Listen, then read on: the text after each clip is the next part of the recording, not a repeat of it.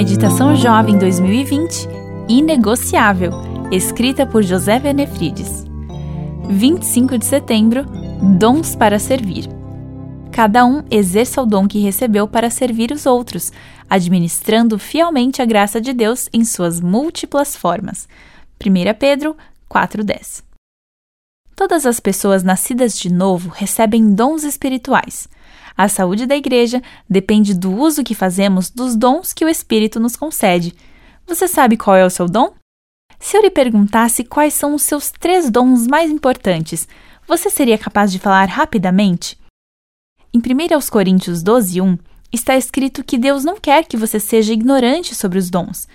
Quando Ele os concede, quem recebe está pronto para servir. Os dons são distribuídos como capacitação especial para o serviço. Deus deseja que seus filhos façam o que são capazes. Ele jamais pedirá para alguém algo fora da habilidade que ele mesmo conferiu. A melhor maneira de descobrir quais são seus dons é se envolvendo em diferentes atividades da igreja. O dom é exatamente o que lhe proporciona alegria em realizar para o Senhor e recebe aprovação dos irmãos. Os dons são tão variados quanto as pessoas. Os recursos são inesgotáveis, pois vêm de uma fonte inesgotável. Quando criou você, Deus idealizou uma obra que só pode ser realizada por sua vida. Nenhuma outra pessoa tem a capacidade e os talentos para fazer o que Deus planejou para você realizar. Pedro afirma que os dons foram dados para servir. O desafio é repartir com os outros o que recebemos de maneira tão generosa.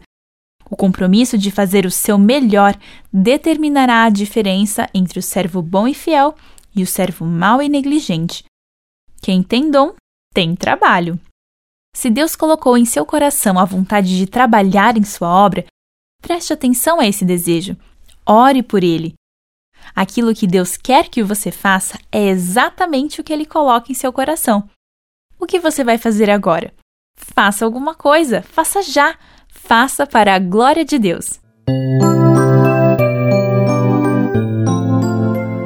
Meu nome é Aline Littke e eu trabalho na CPB.